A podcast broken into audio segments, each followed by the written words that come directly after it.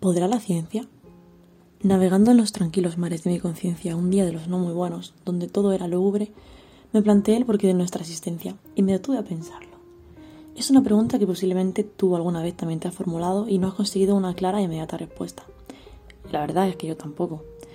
Seguro que has oído el punto de vista de la antropología, en el que el humano es creado en un medio idóneo para realizar la vida. O posiblemente tu respuesta sea que existimos porque sí, sin ninguna finalidad ni motivo, y tal vez hayas oído muchas otras razones que intentan contestar a la pregunta. Bueno, pues ahora es hora de que oigas mi reflexión, la que aquel día guardé en mi interior, en el cajón de dudas sin resolver. Por una parte pensé que estamos aquí solo para un momento, un breve suspiro que pronto acabará con un fatídico final para algunos, como es la muerte, un periodo de tiempo en el que lo que hagamos con el tiempo será borrado y llevado al olvido. Y me pregunté que si era así, ¿por qué éramos tan perfectos? Entonces me desvié y empecé a preguntarme por qué éramos como éramos y por qué no de otra forma. Pero eso mejor lo dejo para otro momento. Por otra parte, me planteé que por qué tanta pregunta sin respuesta, si al fin y al cabo no somos nada comparados con la inmensidad infinita del universo que nos rodea.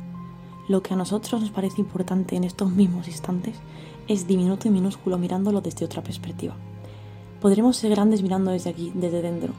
Así que como dijo Carl Sagan, lo que nos hace grandes es el hecho de poder ver lo pequeños que somos. También pensé que en realidad solo somos una etapa más de la evolución, pero esta opción no me llevó tanto tiempo, pues me percaté de que cada respuesta me llevaba a nuevas preguntas.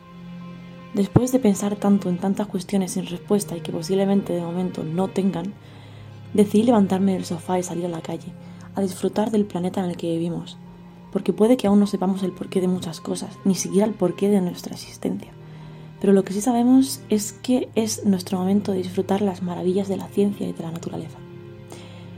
Así que dirigiéndome hacia un parque cercano a la ciudad a observar las constelaciones, me acordé de que, ahora que lo pienso, quizá no somos solo lo que pensamos que somos.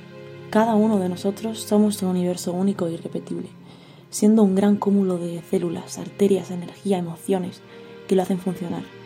Pero la gran cuestión es, ¿Conseguiremos algún día que la ciencia encuentre respuesta a todas nuestras preguntas?